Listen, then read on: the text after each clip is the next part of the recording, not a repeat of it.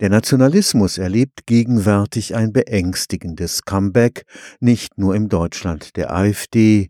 Von Donald Trumps America First bis zum brasilianischen Präsidenten Bolsonaro, der das Recht für sich in Anspruch nimmt, den Regenwald im Amazonas in Brand zu stecken.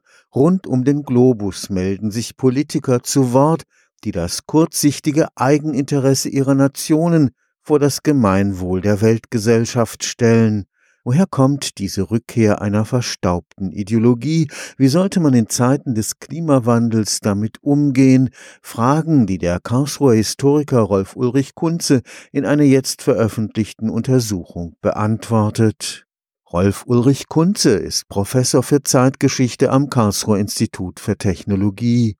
Unter dem Titel Nationalismus, Illusionen und Realitäten hat er 130 Jahre Nationalismusgeschichte unter die Lupe genommen und warnt eindringlich davor, sich Illusionen zu machen. Dass er sich von selbst erledigt, dass er einfach verschwindet, dass er sich durch bestimmte politische, wirtschaftliche Rahmenbedingungen zu Null setzen lässt. Da denke ich, kann man sehr klar sagen, die Anpassungsfähigkeit des Nationalismus ist enorm. Der Politikwissenschaftler Karl Wolfgang Deutsch spricht von ihm als der mächtigsten politischen Ideologie der Neuzeit. Für Professor Kunze ist auch die Unterscheidung zwischen vermeintlich gutmütigem Patriotismus und polarisierendem Nationalismus eine Illusion. In unendlich vielen Lexika und Handbüchern findet sich genau diese normalistische Unterscheidung.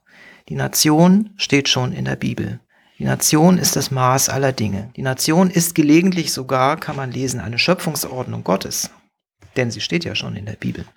Das ist eine Normalsituation der nationalen Organisiertheit der Menschheit gibt, die mit Nationalismus nichts zu tun hat. Tatsächlich ist es genau umgekehrt. Die Nation ist überhaupt erst ein Produkt von Nationalismus. Emotionaler Stress durch sozialen Wandel und einen drohenden sozialen Abstieg ist nicht die einzige Ursache für das Comeback des Nationalismus in der Gegenwart. Was wir im Brexit sehen, ist ein anderer Grund. Es ist auch eine Form von Stress, wenn man so will. Aber dieser Stress findet auf einem anderen emotionalen Niveau statt. Er ist viel mehr eingebildet. Auch Einbildungen können einen stressen. Also eine eingebildete Verlustempfindung des British Empire, dem man hinterher trauert. Das Gefühl, in der Welt nicht die Rolle spielen zu können, nicht die Anerkennung zu bekommen, die man schon einmal gehabt hat oder sich eingebildet gehabt zu haben. Das kann auch Stress erzeugen. Eine Politik der angeblichen Alternativlosigkeit fördert ebenfalls den Populismus. Die beiden Ismen, Populismus und Nationalismus, sind Geschwister hinsichtlich ihres Funktionierens. Es ist ja nicht ganz falsch,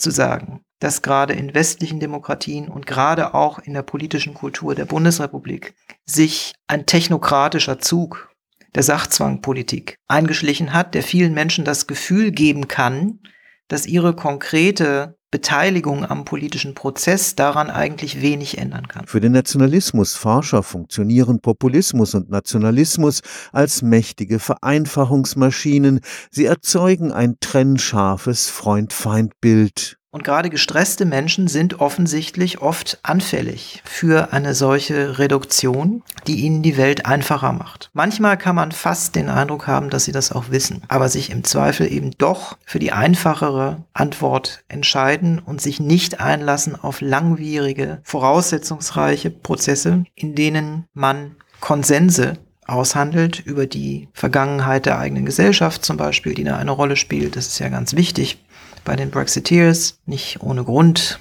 schreibt ein jetziger Premier Johnson etwas über Churchill, weil er sich da eine historische Folie sucht, aber eben auch über die Gegenwart und die Zukunft, die ausgehandelt wird. Das ist alles langwierig und schwierig. Der Nationalismus hat einfache Antworten. Stefan Fuchs, Karlsruher Institut für Technologie